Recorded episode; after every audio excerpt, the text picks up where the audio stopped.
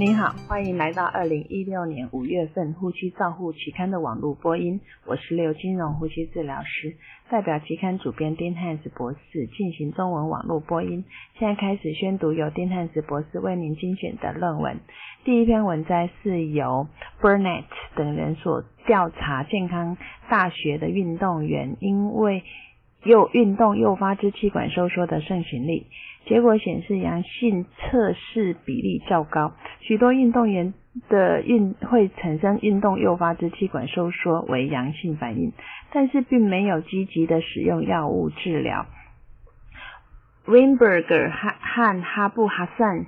阿布哈散提出疑问：在没有呼吸困难的状态下，运动诱发支气管收缩有重要的临床意义吗？运动后的 FEV1 降低超过十 percent，在临床上没有呼吸困难的状态下，是否能够充分的诊断为运动性哮喘？这个意义是这种议题是需要再探讨的。第二篇文章是由 Wash 等人所比较 Ribavirin 在细小喷雾粒子产生器，就是 SPAG 和震荡式网塞喷雾器 Mesh Nebulizer 的气雾剂的特性。结果发现 Mesh Nebulizer 它是可以取代 SPAG，有效的提供 Ribavirin 这种气雾给药。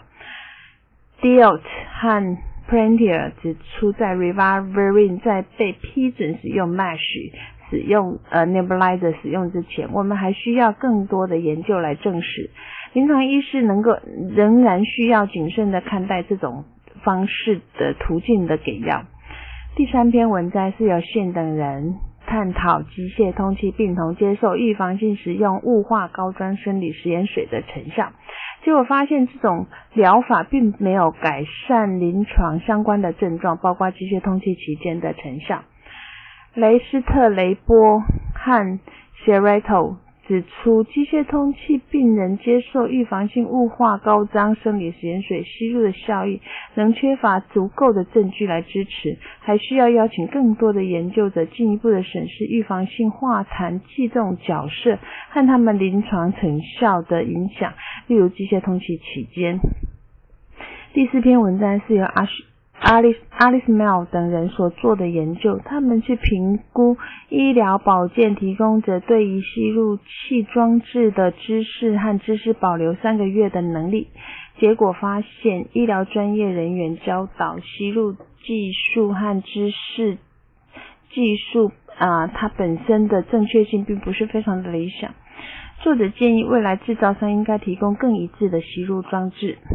第五篇文章是由 R.E 等人所做的研究，他们去利用成人模型模拟气切自主呼吸的状态下，使用喷射式网塞雾化器在不同的潮湿系统的效果。结果发现，喷射式雾化器比网塞的雾化器效率还要差。那气雾沉降率在合并使用加热陶式气和高流量状态下是最差的。那呼出的湿度是会降低吸入药物的剂量。第六篇文摘是由普莱佑等人测量压力流量特性和气切管的阻力范围，结果发现气切管的形式与气内管的内径大小跟吸气和呼气压力和阻力有关，因此选择气道设备或用于监测参数设定时，这些差异是一个很重要的参考因子。第七篇文摘是由 Cassis 等人所做的研究，他们去研究严重肥胖者在经皮气管切开术和停止镇静的早期的影响，结果发现尽早使用经皮切开术可以减少无效容积、通气量和呼吸道的阻力，尽早停用镇静剂，允许病人自主呼吸，也许让呼吸衰竭恢复的一个很重要的关键因素。第八篇文摘是由范等人所做的研究，它的目的是在测试一种叫做安病人安全促进的公司伙伴关系的理念，叫做 P 五 S，来提高我们对于呼吸器事件安全议题的理解。他们发现，通过设计共同分类来自于三个报告系统的不良事件，是可以评估的，在每一个数据。报告事件的类型和数据库目的及报告的来源相关，而从而导致跨三个系统的报告事件有显著的差异，并且在 P5S 模式下，以公司合作的调查呼吸机不良事件是可行的。第九篇文摘是由诺维奇和 Leher 等人所做的研究，他们的目的是以人体工程学来评估紧急和运输的呼吸器，考虑到它的主观人机界面评估和个人的心理负担。设备的选择不仅取决于它的技术的特性，也考虑到它临床操作的设置和人体工学工程。用以降低脑力的负荷，以只有临床医师在机械通气方面展示现的是专家下，才有可能比较处理这种比较复杂紧急的运输用的呼吸器。第十篇文章是由陈等人评估游民吸烟行为和戒烟障碍的高风险因子，结果发现高风险的抽烟常见于抽烟的游民，尽管文献显示不是非尼古丁的戒药物的戒烟效率是最高的，但是受访者认为尼古丁替代单替代单一疗法是比较有用的。社会压力被认为是游民克服抽烟最大的障碍。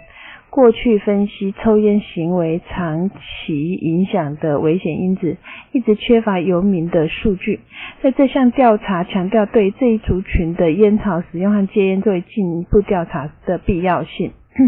第十一篇文章是由 Sharma 等人所做的评估，他们去评估成人接受 ECMO 治疗期间使用先知镜纤维支气管镜先知镜的安全性，结果发现先知镜在病人接受 ECMO 治疗期间可以安全的使用，并不会有显著的血型动力前的变化、出血或者机械性的并发症。第十二篇文章是由克莱克莱瓦等人所做评估，CPAP 前后对上呼吸道症状改善以及对 CPAP 遵从性，结果发现